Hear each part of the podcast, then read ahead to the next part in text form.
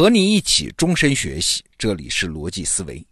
今天的罗胖精选是来自于万维刚老师的精英日课，哎，内容很有意思，讲的是博弈论。比如说，在婚姻中，你应该更重物质呢，还是更重感情呢？在职场里面，你应该做一个老好人呢，还是做一个强硬派呢？这些问题啊，在博弈论看来啊，都有一个确定的规律和答案。哎，下面我们就来听听万维刚老师的讲解。你好，欢迎来到万维钢精英日课。这是我们博弈论的第十四讲，题目是“冥冥之中有定数”。这一讲我们要说一个比做参与者和设计者更高级的博弈论视角，叫上帝视角。博弈论的出发点是自由，你首先得是一个自由的 player，能够独立自主的选择博弈策略，才谈得上使用博弈论。但是博弈论的结局通常是不自由，冥冥之中仍然存在着一些规律，这些规律决定了社会的演化。今天我们先从一个求偶故事开始说。在美国和墨西哥的沙漠里面，有一种蜥蜴叫做侧斑蜥蜴，它们的体型大概有十几厘米长。雌性的侧斑蜥蜴长得都差不多，而雄性呢，可以根据喉咙区域的颜色分成三种，分别是橙色、蓝色和黄色。这个侧斑蜥蜴最有意思的一点呢，就是你可以从一个雄性的外表来精准的判断它的求偶策略，是居家好男人还是花花公子，看喉咙的颜色就能知道。我们先来说橙喉蜥蜴，就是橙色喉咙的。橙喉的体型比较大，它们的力量比较强，它的求偶策略是一夫多妻制，它会抢占一大片领地，然后把领地里面所有的雌性都收为后宫。而蓝猴的特点是比较专一的，它只有一个妻子，蓝猴总是守护着他的妻子，不容别人挑战。第三种黄猴，它的长相有点雌性化，它的策略是偷情。黄猴是没有自己固定的伴侣的，他专门和别人的妻子发生婚外性行为，然后偷偷的留下后代。雄性侧斑蜥蜴的长相和交配策略都是由遗传决定的。雌性蜥蜴选择跟哪种雄性交配，就等于说选择了自己的后代。好，那你说哪种雄性最有遗传优势呢？答案是这三种求偶策略是互相克制的关系。首先，橙猴克制蓝猴，蓝猴的问题呢就是太保守了，他一生只守着一个妻子和一亩三分地儿，等于说把大量的资源拱手让给了橙猴。但是黄猴是克制橙猴的，因为橙猴的后宫太多啊，他根本看不过来，这就给了黄猴可乘之机。黄猴会跟橙猴后宫里的雌性偷情，然后用橙猴的资源来传播自己的基因。而最后蓝猴又克制黄猴，蓝猴是防守型的打法，他们都会把自己的妻子看得很好，而且蓝猴之间还会形成联盟，让黄猴完全占不了便宜。多一个蓝猴找到妻子。黄猴就少一个机会，橙猴、蓝猴、黄猴就等价于石头、剪子、布。像这样的博弈局面，我们前面说了，结果应该是混合策略的纳什均衡，参与者应该随机选择做哪种蜥蜴。当然，蜥蜴是没有选择的自由的，它们一出生就没法改变了。生物学家发现，这三种雄性蜥蜴在族群里的分布比例是循环演进的。如果橙猴占多数，那因为黄猴会跟他们的妻子偷情，所以下一代将会是黄猴占多数。但是如果黄猴占多数呢，蓝猴就有了竞争优势，那么下一代呢将会是蓝猴占多数。而蓝猴一多，橙猴的优势又出来了。所以雄性蜥蜴的主导类型总是按照橙猴、黄猴、蓝猴这个顺序循环。我们来想想，这个蜥蜴故事是不是有点发人深省？按照现代人的道德标准来说，我们肯定是同情爱情专一的蓝猴的，但是对于蜥蜴来说，那只是一个求偶策略而已。石头剪子布，你说哪个好，哪个不好呢？而一个更深的道理是，策略的优劣不是永恒的，你必须考虑到当前的社会博弈格局，特别是要考虑到其他人都在使用什么策略，才知道自己的最佳策略是什么。从上帝视角来看。策略可以演化。我们知道，生物的演化是基因的竞争，文化的演化是魔音的竞争，而博弈的演化是策略的竞争。如果使用某个策略能够带来好的报偿，那人们就会模仿这个策略，这个策略就会流行开来。演化博弈论就是专门研究策略的流行规律的学问。一个最简单的例子是左撇子跟右撇子的博弈。如果社会上大部分人都惯用右手，那你的最佳选择是让你的小孩也尽量的使用右手，要不然大家围着桌子吃饭的时候，他左手拿筷子就要跟右手拿筷子的人发生冲突。在这个博弈里面，你应该选择跟多数人一致的策略。事实上，哪怕在某一个时刻，社会上左撇子和右撇子的人数正好一样多，这个平衡也是不稳定的。只要来一个什么扰动，有一方的人数稍微多一点，那其他人的最佳选择就是都跟着变过来。这个不是盲从，这仅仅是因为这么做有好处。但是要在什么样比例的情况下随大溜，甚至要不要随大溜，都取决于具体的博弈格局。比如说，我们来说一个简化版的人类的求偶故事。我们假设世界上只有两种婚姻观。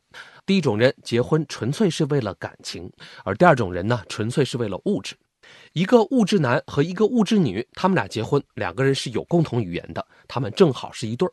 我们假设他们从婚姻中获得的报偿都是一，而感情男和感情女他们在一起呢，理应享受更好的婚姻生活，所以我们假设他们的报偿高一点，他们的获得都是二。但如果夫妻双方一个是物质型，一个是感情型，那这个婚姻就毫无乐趣可言了。我们假设他们的报偿都是零，然后呢，我们再进一步假设结婚的配对都是随机的。那请问，在这样的情况下，你应该选择做一个物质型的人，还是感情型的人呢？这其实是一道数学题，答案跟当前这个社会上这两种不同类型的人的人数比例有关系。我们来假设物质型人的占比是 p，那么感情型人的占比应该是一减 p。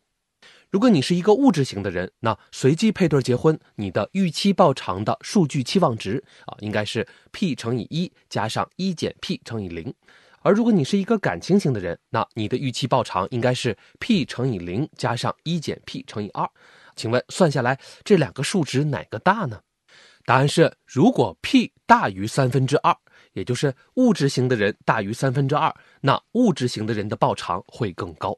而如果 p 小于三分之二，你就应该选择做一个感情型的人。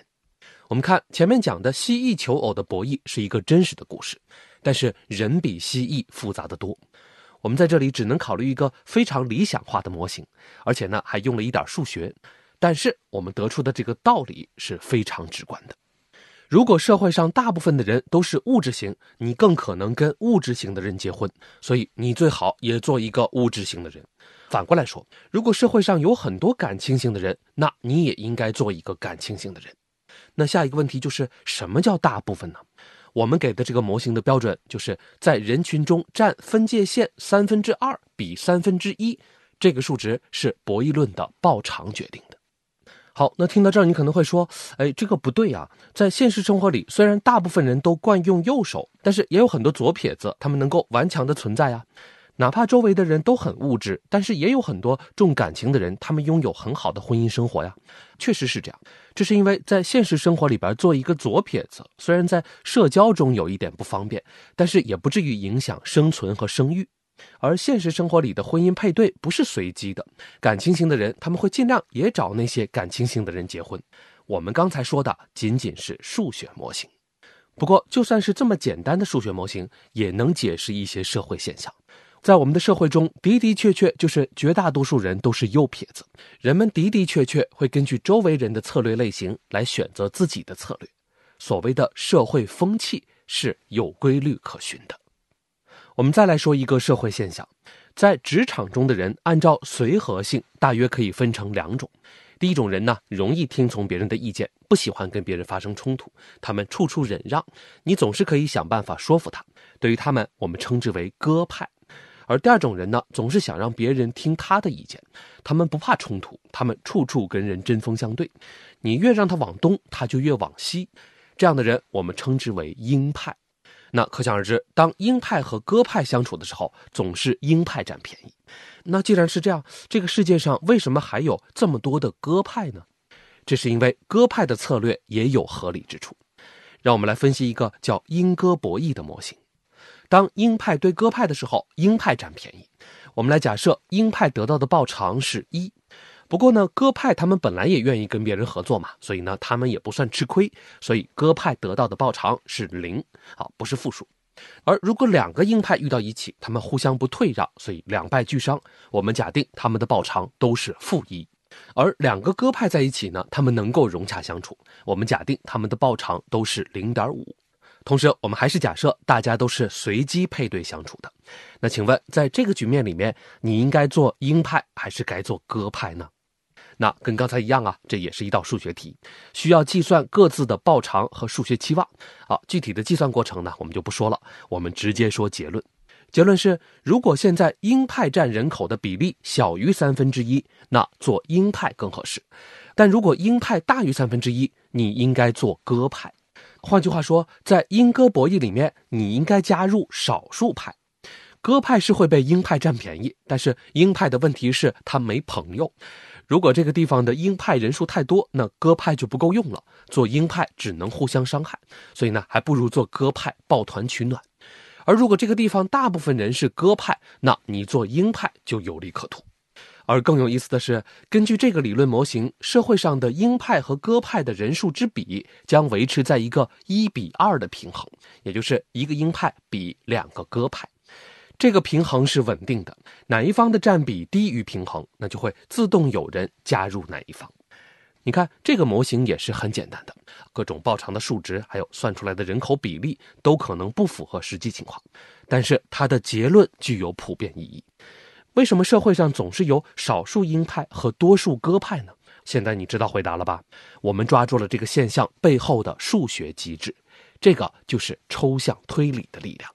更复杂的模型还能解释更精细的现象。比如说，如果考虑到人口密集度的增加，人们可以自由的选择跟什么人相处，那么鸽派可能就有更大的优势。